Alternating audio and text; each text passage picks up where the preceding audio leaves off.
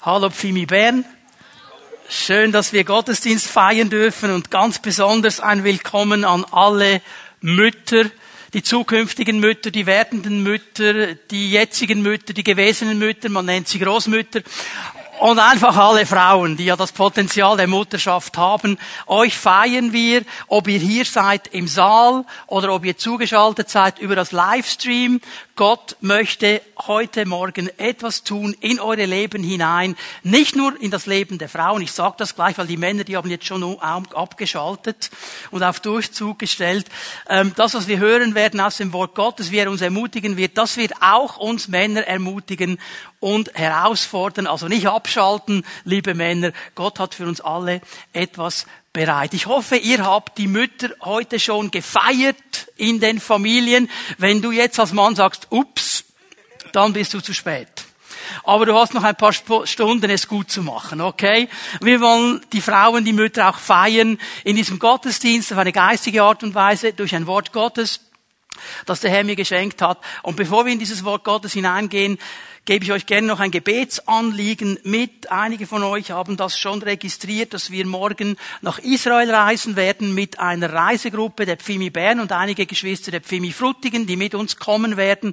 Freut mich besonders, dass wir zwei Gemeinden zusammenschließen konnten dieses Mal, um nach Israel zu gehen. Und mein Gebetsanliegen wäre vor allem für den morgigen Tag, für den Reisetag. Ähm, es ist im Moment sehr sicher in Israel, auch Corona-mäßig, aber der Anfahrtsweg ist noch relativ schwierig. Also sie prüfen sehr gut, wer da hineinkommen kann und wer nicht mit Tests und so weiter. Und die Einreise nach Israel, ähm, das wissen viele von euch, die ist schon ich einfach ohne Corona.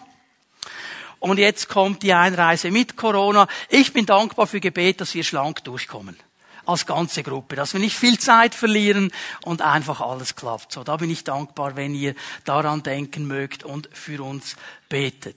Und jetzt wollen wir hineinschauen ins Wort Gottes. Noch einmal, ich habe ein Wort, das sicher vor allem die Frauen ansprechen wird, aber nicht nur die Frauen, auch die Männer. Und ich möchte hier eine Grundlage noch einmal betonen, das muss man in der heutigen Zeit. Lass uns mal ganz an den Anfang der Bibel gehen, 1. Mose 1. Vers 27, ich lese einen bekannten Vers, aber den muss man heute wieder lesen, weil man wieder klar machen muss, wie Gott den Menschen geschaffen hat. Das ist gar nicht mehr so klar heute. Und ich spreche jetzt nicht nur von Evolution. Ich werde gleich sagen, von was ich dann spreche. 1. Mose 1, Vers 27. So schuf Gott den Menschen als sein Bild. Als Gottes Ebenbild schuf er ihn. Als Mann und als Frau schuf er sie. Und eigentlich müsste man das wörtlich aus dem Hebräischen übersetzen. Männlich und weiblich schuf er sie. Männlich und weiblich. Und ist eigentlich für mich gar nicht ein großes Problem. Ich bin binär aufgewachsen. Binär heißt zweiteilig.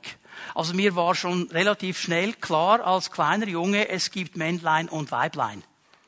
So hat Gott die Menschen geschaffen. Es gibt männliche Menschen und weibliche Menschen. Und das betont jetzt hier, und das ist mir ganz wichtig, dass wir das verstehen, nicht Stellung oder Wert, wenn er sagt, er hat sie männlich und weiblich geschaffen, dann sagt er nicht, der eine ist besser als der andere oder die andere hat mehr zu sagen als der andere. Das ist gar nicht der Gedanke hier. Was er hier zeigen will, ist eine Unterschiedlichkeit, die sich aber, wenn sie zusammenkommt, ergänzt. Und da zeigt er, dass der Mensch immer auf dieses Gegenüber geschaffen ist und angelegt ist, auf eine Beziehung angelegt ist und auf eine Ergänzung. Also dass keines der beiden Geschlechter, die Gott geschaffen hat, in sich allein genügsam ist und alles kann. Wir brauchen einander. Das ist der Gedanke, der hier drin ist. Und heute muss man das betonen, weil unter diesem Stichwort Gender, ich weiß nicht, ob ihr das gehört habt, unter dem Stichwort Gender wird diese Frage nach den Geschlechtern in den letzten Jahren, vor allem im Westen, ist eine Sache des Westens. Also in Asien ist das nicht so eine große Diskussion wie bei uns im Westen. In Afrika auch nicht so extrem wie bei uns im Westen. Aber der hochzivilisierte und gebildete Westen, der diskutiert heiß um dieses Thema Gender herum. Das ist ein richtiger Kampf geworden. Also man getraut sich ja heute fast nicht mehr zu sagen, ich bin ein Mann und Punkt. Oder ich bin eine Frau und Punkt hat mir sagen lassen, dass es heute nicht mehr angebracht ist, jemanden zu fragen, wie geht es dir? Das sei völlig veraltet. Heute fragt man, wie fühlst du dich? Fühlst du dich heute als Mann oder als Frau oder als was?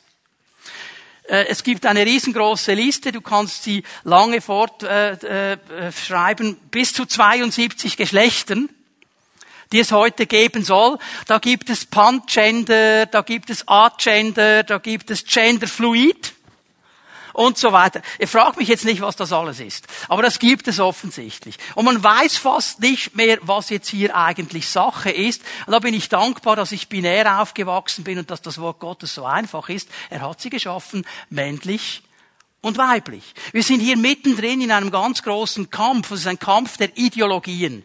Es ist ein Kampf von menschlichen Ideologien gegen das Wort Gottes. Und mir ist eine Sache klar, und das betrifft jetzt nicht nur Gender. Es betrifft alle Fragen des Lebens. Wenn wir den Ratschluss Gottes verlassen, wenn wir nicht auf Gott und sein Wort hören, dann verlieren wir die Vision, wir verlieren den Sinn des Lebens und wir verlieren Identität. Wir wissen irgendwann nicht mehr, wer wir sind. Und dann kommt es zu einem riesengroßen Durcheinander. Und so bin ich dankbar, dass wir immer noch einen Muttertag haben ist kein Gender-Tag, ist kein non-binärer Tag, ist ein Muttertag. Und nein, Männer können keine Mütter sein. Auch wenn du heute schon Icons haben kannst mit schwangeren Männern, funktioniert nicht. Das können nur die Frauen. Okay? Und darum ist es gut hinzuhören, was will Gott den Frauen sagen. Noch einmal, liebe Männer, jetzt habt ihr sehr viel Frau, Frau, Frau gehört, nicht abschalten. Diese Botschaft, die geht primär an die Frauen, aber die wird auch uns Männer herausfordern. Jetzt machen wir einen Sprung miteinander ins Neue Testament. Hebräer 12, Vers 1. Und alle die, die schon einige Zeit bei uns in der Pfimi Bern sind und schon einige Muttertage mit uns gefeiert haben und auch Feiertage, ihr habt wahrscheinlich gewusst, dass diese Bibelstelle kommt, weil ich lese sie immer an einem Mutter- und einem Vatertag, weil ich immer das Thema dann übernehme. Ich werde euch gleich erklären, was es geht. Wir lesen die Stelle. Wir sind also von einer großen Schar von Zeugen umgeben, deren Leben uns zeigt, dass es durch den Glauben möglich ist, den uns aufgetragenen Kampf zu bestehen. Deshalb wollen auch wir wie Läufer bei einem Wettkampf mit aller Ausdauer dem Ziel entgegenlaufen. Wir wollen alles ablegen, was uns beim Laufen hindert, uns von der Sünde trennen, die uns so leicht gefangen nimmt. Soweit einmal diese Aussage. Um was geht es hier? Hebräer 12.1 stellt uns ein Bild vor Augen, das wir eigentlich alle sehr gut kennen. Es ist das Bild eines Stadions eines Sportstadions. Und in jedem Stadion hat es eine Tribüne, da sind die Zuschauer, da sind die Fans, die rufen, die ermutigen. Und da gibt es dann je nachdem ein, ein, ein Eisfeld, es gibt Fußballfeld, es gibt äh, irgendwo so Leichtathletik, Rennbahnen und so weiter. Und dieses Stadion hier hat eine Rennbahn. Und auf dieser Rennbahn, und das ist das Bild hier, da sind wir dran. Wir, die wir heute auf dieser Welt leben und Jesus nachfolgen. Und die Bibel sagt uns hier, unsere Nachfolge ist wie so ein Lauf, wie so ein Kampf. Und da sind wir dran. Und manchmal geht's ein bisschen einfacher, manchmal geht's ein bisschen schwieriger, aber wir sind unterwegs auf dieser Rennbahn. Und damit wir dranbleiben und ermutigt bleiben, ist in diesem Stadion eine große Wolke von Fans. Eine große Gruppe von Menschen. Und im Zusammenhang sind das diese Glaubensheldinnen und Helden des Alten Testamentes, die in Hebräer 11 beschrieben worden sind. Jetzt musst du dir vorstellen, die sitzen da auf dieser Tribüne. Und die machen das, was die Leute auf einer Tribüne machen. Die machen eine Laola-Welle, wenn du vorbeikommst. Die rufen dir zu, sagen, go, go, go, du schaffst es, nicht nachlassen, weiter. Die singen, die ermutigen, die wollen, dass du dran bleibst. Und jetzt hast du diese ganze Meute, da ist die Deborah dabei, da ist die Abigail dabei, da ist der Aaron dabei, da sind verschiedene dabei, Männer und Frauen, und die gehen, wenn du einfach so vorbeirennst, ein bisschen unter in der Masse. Und darum haben wir uns, und das ist jetzt die Tradition, an den Muttertagen, Muttertagen und Vatertagen, haben wir uns mal ein bisschen den Fokus genommen und uns vorgestellt. Was würde jetzt passieren, wenn eine dieser Glaubensheldinnen von der Tribüne runterkommt und mit uns eine Runde dreht? mit uns eine Runde rennt und während sie mit uns unterwegs ist, uns die wichtige Botschaft ihres Glaubenslebens weitergibt und uns ermutigt. Das wäre das Bild jetzt. Stell dir vor, Es kommt eine Frau auf uns zu heute Morgen und die will eine Runde mit uns rennen und während dieser Zeit, die wir miteinander haben, will sie uns ermutigen und will sie uns stärken. Und die Frau, die heute Morgen auf uns zukommt, das ist Muttertag, darum kommt natürlich eine Frau, ist eine ganz spezielle Frau. Wir sehen sie schon von weitem, sie ist sehr extravagant gekleidet. Eigentlich von Kopf bis Fuß alles in Rottönen. Das ist die dominante Farbe. Lady in Red. Wenn sie ein bisschen näher kommt, merken wir, sie ist geschminkt. Kein Altstift, Lidschatten, alles da. Wunderschön, die Lippen geschminkt. Offensichtlich auch eine Affinität für Schmuck. Eine schöne Kette um den Hals, sie hat Ringe an den Fingern. Und etwas ganz Spezielles, wenn man genau hinschaut, fällt auf, sie trägt an ihrem Kleid eine purpurne Schnur. Das ist ein Teil ihres Kleides. Und sie kommt auf uns zu, sie schaut uns in die Augen und sagt, hallo, ich bin Rahab, die Prostituierte aus Jericho. Und jetzt denken wir, wow, wow, wow, wow, wow. Time out. Also jetzt, ähm, jetzt sind wir überrascht. Eine Prostituierte aus Jericho. Mitten in dieser Sektion der Glaubenshelden. Das ist jetzt ein bisschen schwierig, das können wir fast nicht einordnen. Also ist jetzt die wirklich am rechten Ort? Hat die irgendwie ein falsches Ticket? Oder warum ist die da? Dass wir die finden mitten unter diesen Frauen und Männern des Glaubens und der Heiligkeit und der Hingabe. Eine Prostituierte. Hm. Sie schaut uns an, sie merkt, dass wir ein bisschen kämpfen mit dieser Situation und sie sagt, schau mal, das Drehbuch meines Lebens war nicht optimal. Ich bin nicht gut gestartet in dieses Leben. Da war sehr viel Not, sehr viel Dunkelheit, sehr viel Enttäuschung, sehr viel Missbrauch. Vieles in meinem Leben war überhaupt nicht gut. Und ich bin enttäuscht. Enttäuscht über mich, über meine Entscheidungen, über mein Leben. Da ist vieles nicht gut. Aber, und jetzt kommt das wichtige Aber, aber sagt sie, das Drehbuch meines Lebens wurde von Gott umgeschrieben und neu geschrieben. Und indem sie uns das sagt, zitiert sie etwas, das einer ihrer Enkel Jahrhunderte später schreiben wird. Und wir finden es im Psalm 139. Das ist nämlich der König David. Seine Ur-Ur-Ur-Urgroßmutter von David die Rahab. Psalm 139, Vers 16. Deine Augen sahen mich schon, als mein Leben im Leib meiner Mutter entstand. Alle Tage, die noch kommen sollen, waren in deinem Buch bereits aufgeschrieben, bevor noch einer von ihnen eintraf.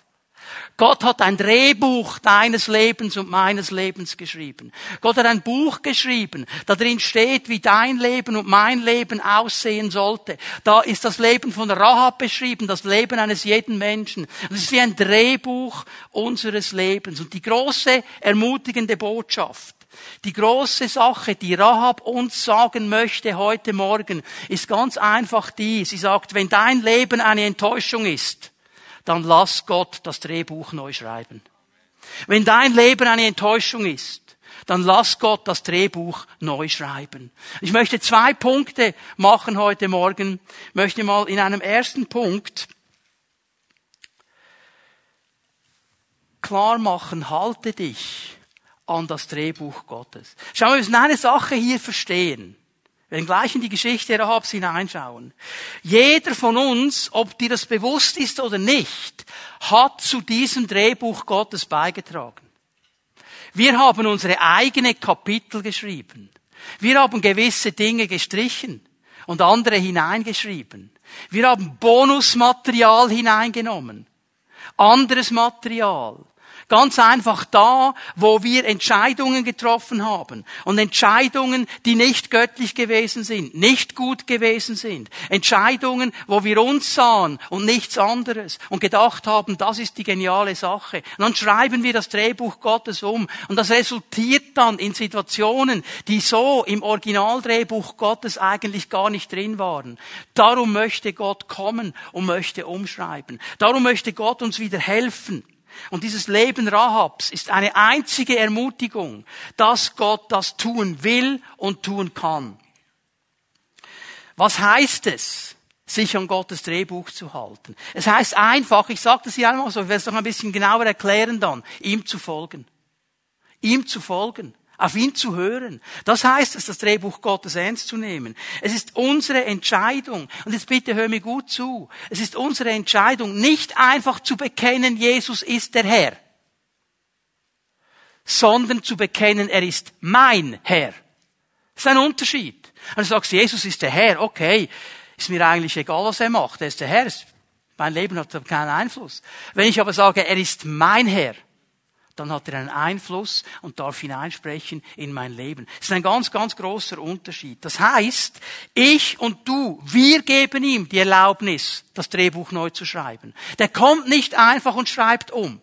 Der kommt nicht einfach und reißt Zeiten raus. Er wartet darauf, dass du und ich, dass wir ihm die Erlaubnis geben. Jetzt schauen wir mal ein bisschen hinein, wie das bei der Rahab war.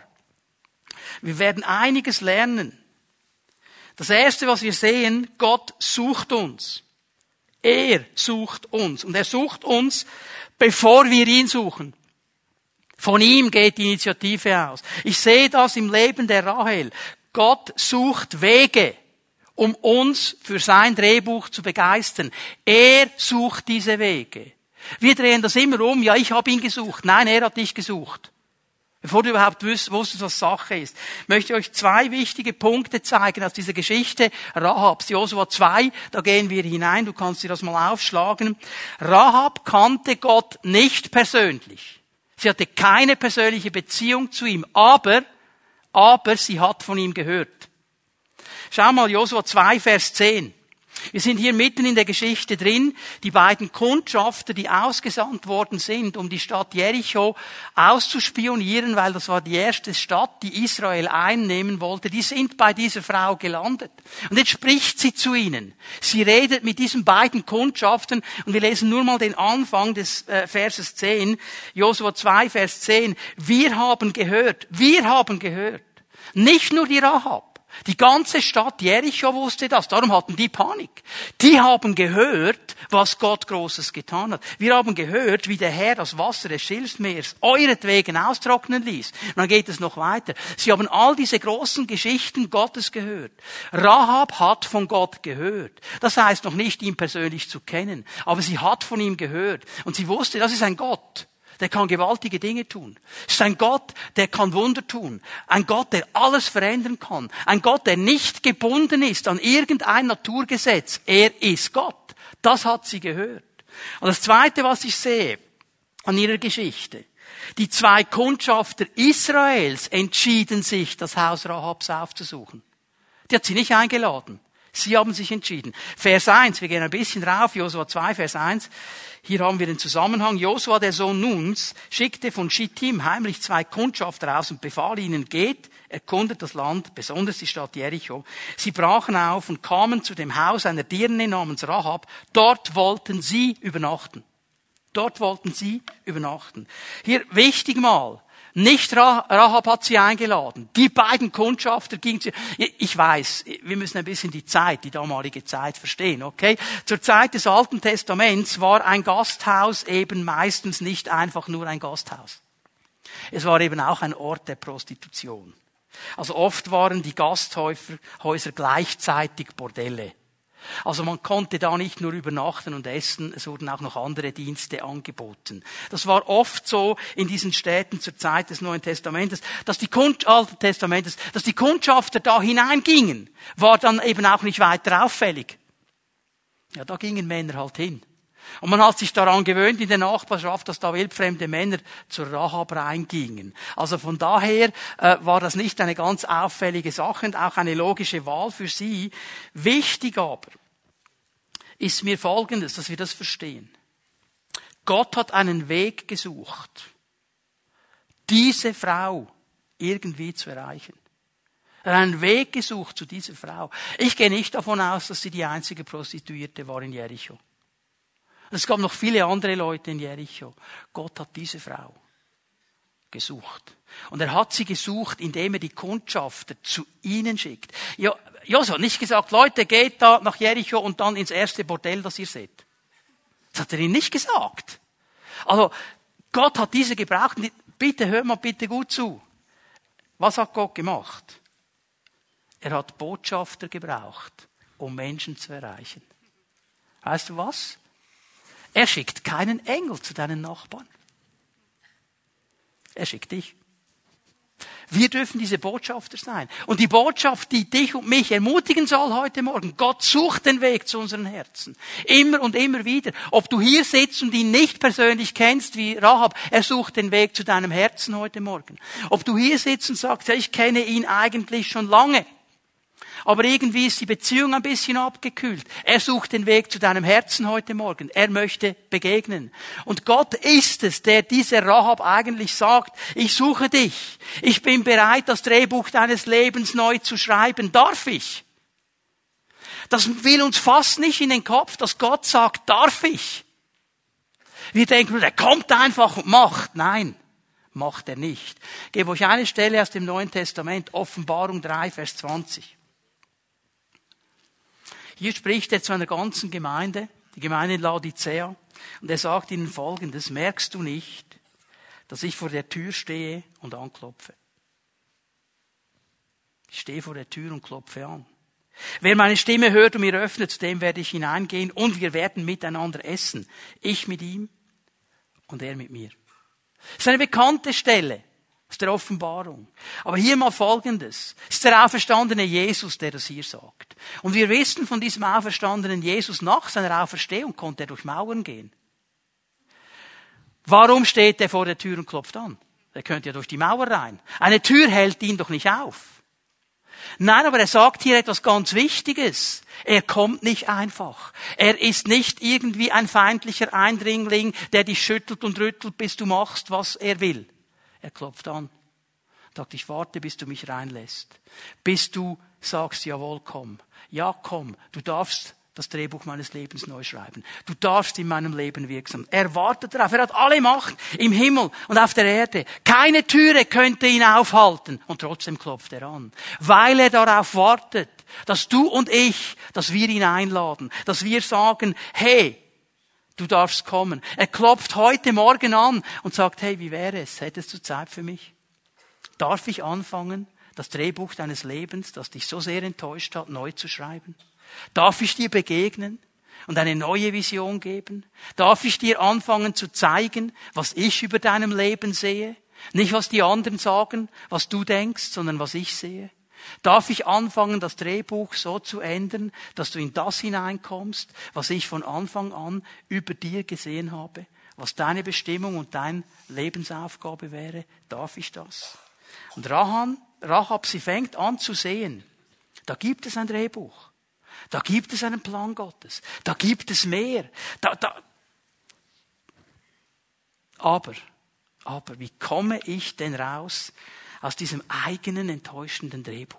Wie schaffe ich denn das? Wie komme ich da raus und hinein ins Drehbuch Gottes? Die Bibel gibt uns eine Antwort.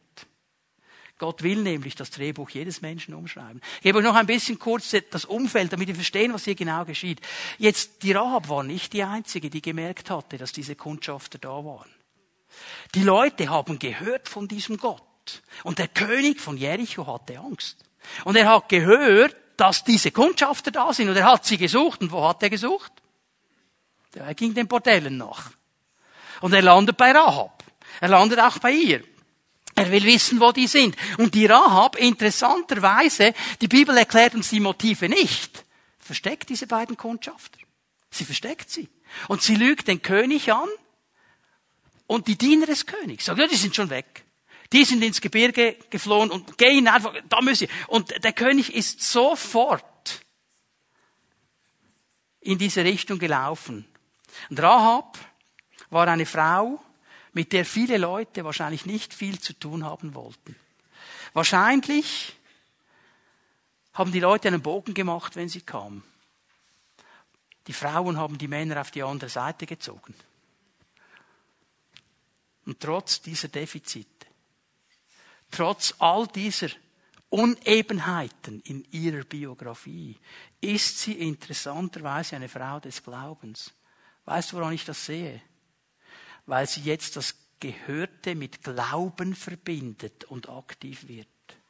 Sie macht hier diesen Schritt, nicht einfach nur zu hören, was Gott getan hat, sondern sie fängt das an zu ergreifen und wird aktiv. Sie versteckt diese beiden Männer, geht auf die andere Seite, sagt dem König, geht da durch, und dann geht sie zu diesen Männern, schau mal. Jetzt hätte ich gesagt, typisch Frau. Nicht böse gemeint. Das ist eine Stärke. Aber die sagt jetzt Klartext, was sie will. Vers 12. So, ihr lieben Kundschafter, jetzt schwört mir beim Herrn, dass ihr der Familie meines Vaters euer Wohlwollen erweist, wie ich es euch erwiesen habe, und gebt mir ein sicheres Zeichen dafür, dass ihr meinen Vater und meine Mutter, meine Brüder und meine Schwestern und alles, was ihnen gehört, am Leben lasst und dass ihr uns vor dem Tod bewahrt. Die hat genau gewusst, was kommt. Die hat gewusst, was kommt. Und jetzt kommt sie nicht einfach nur und sagt, du für mich, rette mich. Die ganze Sippe alle mitnehmen. Typisch Frau, oder? Alle, alle müssen mit. Das ist ja richtig so. Und sagt er, jetzt bitteschön, ich habe euch einen Gefallen getan, jetzt bitteschön, jetzt schwört mir, dass ich am Leben bleibe. So, ähm, die Bibel schweigt dann ein paar Verse. In Vers 17 kommt die Antwort der Männer. Die Männer sagten zu ihr, wir können uns nur unter folgender Bedingung an den Eid halten, den du uns hast schwören lassen. Also die hat nicht nachgelassen. So jetzt. Jetzt, wenn wir in das Land eindringen, musst du diese geflochtene, purpurne Schnur an das Fenster binden, durch das du uns herabgelassen hast. Und du musst deinen Vater, deine Mutter, deine Brüder und die ganze Familie deines Vaters bei dir in deinem Haus versammeln. Und jetzt bin ich mir absolut bewusst, Leute, was ist über diese purpurne Schnur schon alles geschrieben worden? Und da kannst du jetzt alles hineinlesen und typologisch und so weiter. Ich halte hier einfach mal fest, es ist eine spezielle Schnur. Es ist nicht dieselbe Schnur, an denen sie die Kundschaft runtergelassen hat, weil hier im Hebräischen zwei verschiedene Worte gebraucht werden. Und dieses Wort für Schnur hier ist ein ganz bestimmtes Wort, das ganz selten gebraucht wurde und eine Doppelbedeutung hatte. Das hebräische Wort, und ich sage das jetzt mal, weil ich denke, einige von euch kennen dieses hebräische Wort, ist Tikwa. Tikwa. So heißt übrigens auch die israelische Nationalhymne. Und Tikwa heißt nicht nur Schnur, sondern eben Hoffnung. Hoffnung. Und sie weisen auf eine Schnur hin. Also wir müssen davon ausgehen, dass diese purpurne Schnur schon da war und wisst ihr, was diese Schnur gekennzeichnet hat? Dass das ein Rotlichthaus ist. Und jeder, der da hineinging, wusste, wo er hineinging. Und jetzt nimmt der Herr das Zeichen der Schande, wo man als, sage ich jetzt mal, frommer Mann nicht hingeht. Und sagt, dieses Zeichen der Schande wird zu einem Zeichen der Rettung ich schreibe das Drehbuch um. Und ihr hängt es aus dem Fenster, dass man es von außen sieht. Und alle, alle, die in diesem Haus sind, wenn diese purpurne Schnur da ist, die werden gerettet werden. Die werden gerettet werden. Die Bibel sagt uns, das Haus der Rahab war in der Stadtmauer. Und ich stelle mir das immer so bildlich vor, nicht? Die sind da rumgelaufen, sechs Tage lang, am siebten Tag siebenmal um die Stadt und dann wurde gebrüllt und die Chauffeurs und die ganze Mauer, sagt die Bibel, nur ein Teil blieb stehen. Also es wäre die tot. Und die bleibt stehen. Einfach der Teil, wo Rahabs Haus war, bleibt stehen. So wie ein Turm. Und alle, die da drin waren, alle, die da drin waren, waren gerettet. Und natürlich kann man jetzt sagen, ja, das ist ja eine Erinnerung an das Passa wo sie das Blut des Lammes nehmen mussten und dann an den Türsturz äh, gestrichen haben und alle, die hinter dem Blut waren, waren gerettet. Ja, du kannst hier all die Typologien da hineinlesen, wenn du willst. Sag einfach, was hier genau steht. Die wurden gerettet. Alle miteinander. Eine dritte Sache noch ganz kurz zu diesem Drehbuch, bevor jetzt jemand das falsch versteht. Gottes Drehbuch Und wenn er es neu schreiben darf und wenn er es umschreiben darf, bitte hör mir jetzt gut zu, das verheißt nicht ein Leben ohne Probleme. Nein, heißt es nicht. Aber es heißt, es gibt ein gelingendes Leben. Ich sage es noch einmal. Wenn Gott unser Drehbuch umschreibt, heißt das nicht, dass wir ein Leben haben ohne Probleme. Aber wir haben ein gelingendes Leben. Bitte denk mit mir mal einen Moment nach. Wenn wir feststellen, oder auf das Leben Rahabs schauen, dann stellen wir fest, da wurde etwas neu geschrieben. Aber, aber sie hat trotzdem diesen ganzen Tag erlebt. Gott hat sie nicht vorher rausgenommen. Er hat gesagt, du, wir kommen da morgen, geht raus. Die war in der Stadt, als die Mauern zusammenfielen, als diese ganze Stadt gebannt wurde. Sie war mittendrin. Also sie hat schon ihre Probleme auch gesehen und miterlebt. Aber über allem gesehen war es ein gelingendes Leben. Warum komme ich darauf? Matthäus 1. Lass uns das aufstehen. Matthäus 1. Vers 5 und 6 werde ich hier nur lesen. Es ist ein langer Abschnitt, der Stammbaum unseres Herrn Jesus Christus. Ich mache es ganz kurz. Die Rahab finden wir in diesem Stammbaum unseres Herrn. Vers 5 von Salmon von Boas, die Mutter des Boas war Rahab, Boas war der Vater Obeds, Obeds Mutter war Ruth, Obed war der Vater Isais, Isais der Vater des Königs David. Darum habe ich gesagt, sie hat das schon zitiert, was ihr Ur-Ur-Ur-Ur-Urenkel irgendwann in der Zeit schreiben wird. Und aus dieser Linie kommt Jesus Christus. Sie hat trotz eines schlechten Starts ein gelingendes Leben geführt, weil sie zugelassen hat, dass Gott ihr Drehbuch umschreiben wird. Und jetzt sind wir schon fast durch mit dieser Runde. Und Rahab sagt, so, eine Runde habe ich gesagt, mache ich mit euch. Ich habe dir wichtige Dinge gesagt über das Drehbuch Gottes. Ich gehe jetzt zurück auf diese Fantribüne. Und mein Anliegen war zu sagen, ja, aber Rahab, gib uns noch eine Ermutigung. Gib uns Ermutigung. Wie können wir das umsetzen? Gib uns Ermutigung. Und Rahab, weil sie ja so eine nette und freundliche sagt, gut, wenn du schon so fragst, ich gebe dir ein paar Ermutigungen. Wie kannst du das umsetzen? Die erste Ermutigung, die sie uns gibt, ist folgende. Gott lädt dich ein zu seinem Drehbuch. Folge ihm. Folge ihm. Lesen wir eine Stelle aus Johannes 15, Vers 15. Ich nenne euch Freunde und nicht mehr Diener. Denn ein Diener weiß nicht, was sein Herr tut. Ich aber habe euch alles mitgeteilt, was ich von meinem Vater gehört habe. Nicht ihr habt mich erwählt, sondern ich habe euch erwählt. Und Rahab sagt uns, Gott hat mich erwählt. Er hat diese Kundschafter in mein Haus geschickt. Und er hat mein Haus gerettet. Und ich habe verstanden, ein gelingendes Leben, ein Leben im Drehbuch Gottes lebe ich dann, wenn ich ihm folge. Wenn ich einfach bei ihm bin, wenn ich einfach hinhöre und ich habe angefangen zu verstehen in dieser Nachfolge, dass er zu mir spricht, dass er mich behandelt nicht wie einen Diener, nicht wie einen Sklaven, sondern wie einen Freund, dass er zu mir spricht, und dass er mir immer wieder sagt, ich habe dich gesucht und ich möchte mit dir zusammen weitergehen. Ihre erste Ermutigung ist eine ganz einfache. Wenn du in diesem Drehbuch Gottes drin sein willst und bleiben willst, dann folge ihm einfach nach.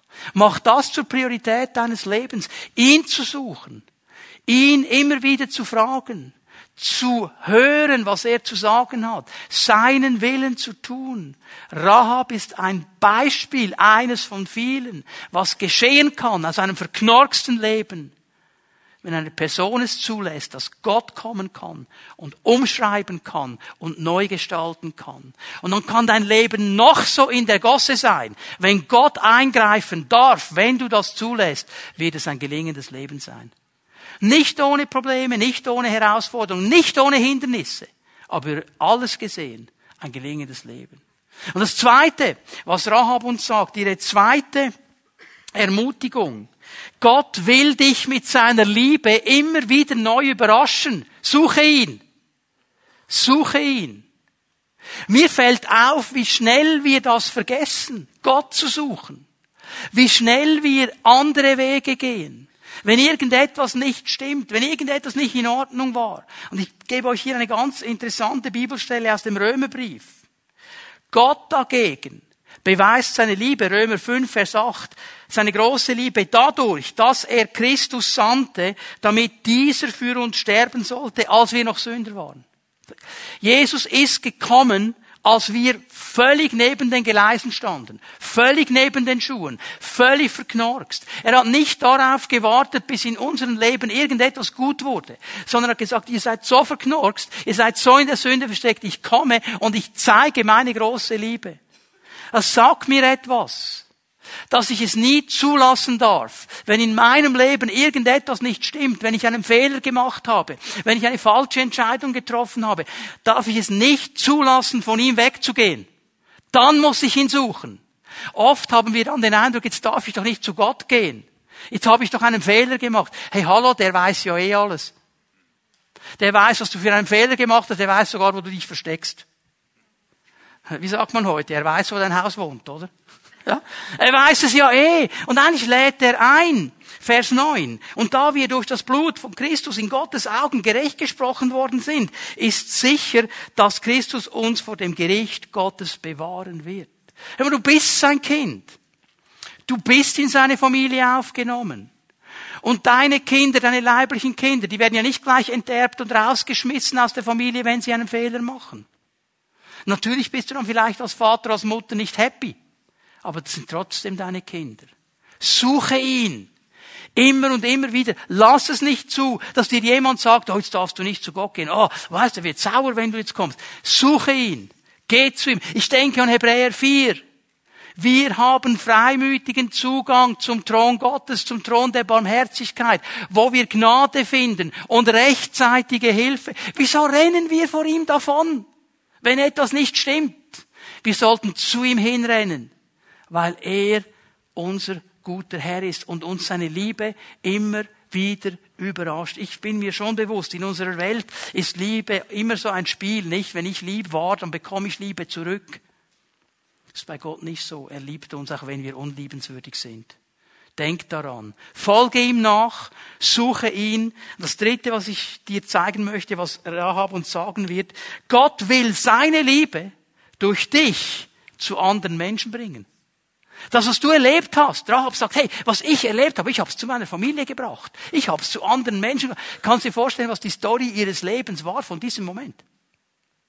Die hat erzählt, wie das war. Boah, die ganzen Mauern, bam, alles nieder. Die haben nur geschrien, bam, alles war kaputt. Mein Haus gestanden wie ein Eins, wie eine deutsche Eiche. Wir waren da drin völlig geschützt. Hey, Gott ist so gut, Gott ist so cool, muss ich dir sagen. Seine Liebe, so gewaltig. Ich habe nichts gehabt, wo ich diese Liebe verdient hätte. Ich war völlig daneben, aber der hat mich geliebt und meine ganze Family auch mit. Was ist der Punkt? Gehorche ihm. Gehorche ihm. Johannes 20, Vers 21. Noch einmal sagte Jesus zu seinen Jüngern, zu dir und zu mir, Friede euch. Genauso wie mein Vater mich als Botschafter ausgesandt hat, so sende ich euch auch aus. Hör mal, diese Botschaft der Liebe Gottes, sie kommt durch uns zu den anderen Menschen. Durch uns. Wir sind diese Botschafter. Rahab hat das verstanden. Sie hat das verstanden. Und darum sagt sie nicht einfach nur, folge ihm nach, suche ihn, gehorche ihm. Mach, was er dir sagt. Mach's, ein gelingendes Leben. Und noch etwas sagt er, und jetzt ist sie schon fast auf den Stufen, zurück zur Fantribüne. Sie sagt, hey, und noch eines, vergiss es nie. Wenn du dich an sein Drehbuch hältst, wenn du ihm nachfolgst, wenn du ihn suchst, wenn du ihm gehorchst, dann wird dein Leben gelingen. Darum danke ihm. Danke ihm. Ehre ihn. Preise ihn. 1. Timotheus 1, Vers 15 und die folgenden Verse. Jetzt spricht hier Paulus. Schau mal. Was ich sage, ist wahr und glaubwürdig. Christus Jesus kam in die Welt, um Sünder zu retten und ich bin der schlimmste von allen. Aber, aber Gott hatte Erbarmen mit mir, damit Jesus Christus mich als leuchtendes Beispiel für seine unendliche Geduld gebrauchen konnte. So bin ich ein Vorbild für alle, die an ihn glauben und das ewige Leben erhalten werden. Und jetzt kommt der Teil der Anbetung und des Lobpreises und des Dankes. Ehre und Ruhm gehören Gott allein, dem ewigen König, dem Unsichtbaren, der nie stirbt und der alleine Gott ist in alle Ewigkeit. Amen.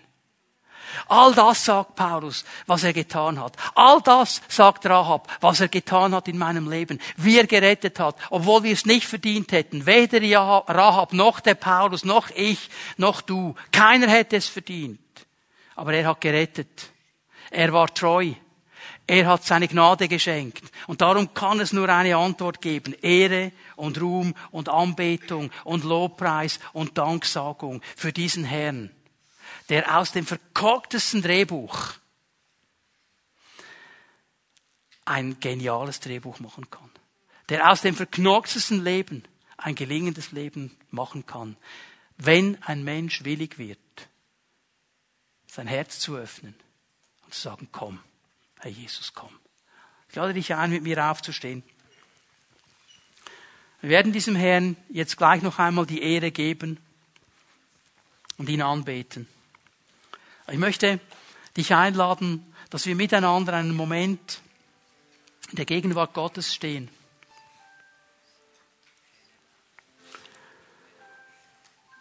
Und ich möchte dich fragen, was hat der Heilige Geist in dein Leben hineingesprochen heute Morgen? Was hat er zu dir gesagt? Wo hat er dich ermutigt? Wo hat er dich herausgefordert? Was ist deine Antwort? Was sagst du zu ihm? Denk noch einmal an dieses Bild. Er steht vor der Tür und er klopft. Und er wartet darauf, dass du reagierst. Er kommt nicht einfach hinein und wirbelt alles durcheinander. Er wartet. Er wartet darauf, dass du sagst, komm, komm. Schreibe um, schreibe neu. Er wartet. Ich möchte dich ermutigen, ihm eine Antwort zu geben heute Morgen. Es sind Menschen hier und hast diese Entscheidung noch nie getroffen. Du hast diesen Herrn Jesus Christus noch nie so ganz persönlich als deinen Herrn eingeladen. Und er möchte dir heute Morgen begegnen und dein Drehbuch neu schreiben. Lade ihn ein. Und es gibt Menschen, die hier sind, Du hast gestartet mit diesem Drehbuch. Du hast etwas erlebt von diesem Segen, von dieser Kraft, von diesem Gelingenden. Und dann hast du wieder angefangen, ganz fromm, deine Zusätze hineinzulegen. Und der Herr sagt, hey, wie fromm die Zusätze auch sind, sind nicht meine. Ich habe ein anderes Drehbuch. Lade ihn ein dass er aus deinem Drehbuch heute Morgen deine Zusätze streichen darf und wieder neu betonen darf, was er will, was er sagt, was er tut.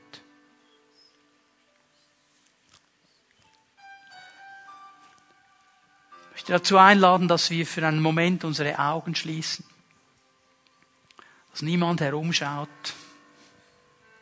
und wenn wir so vor dem Herrn stehen mit geschlossenen Augen, niemand herumschaut in diesem Gottesdienstraum, dann möchte ich dich einladen, wenn du dieses Klopfen gehört hast, wenn du dieses Ziehen Gottes gespürt hast und du sagst, Herr Jesus, komm heute Morgen, komm. Schreib neu, streiche, betone, tu dein Werk an mir. Wenn das dein Anliegen ist, dann lade ich dich ein, während wir die Augen geschlossen halten, dass du da, wo du bist, deine Hand ausstreckst zu ihm. Und dann werde ich gerne von hier vorne ein Segensgebet über deinem Leben sprechen. Ich lade dich ein, niemand schaut herum. Wenn du Gott gehört hast und du sagst, Herr, bitte komm, ja, das will ich, dann streck deine Hand jetzt aus, dass ich sie sehen kann. Danke, Herr. Danke, Herr. Jesus.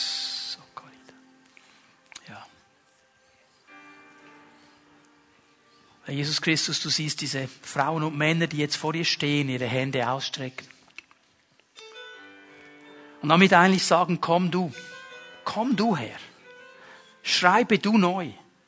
Streiche du. Betone du.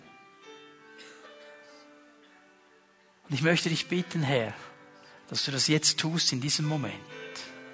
Diesen Frauen und Männern begegnest. Ihnen anfängst aufzuzeigen, was es bedeutet, mit dir unterwegs zu sein. Und anfängst, diese Drehbücher zu verändern. So dass aus dem, was nicht gut ist, etwas Gelingendes werden kann. Aus dem, was nicht im Segen ist, etwas Gesegnetes werden kann. Weil du der Herr bist. Und ich danke dir dafür. In Jesu Namen. Amen.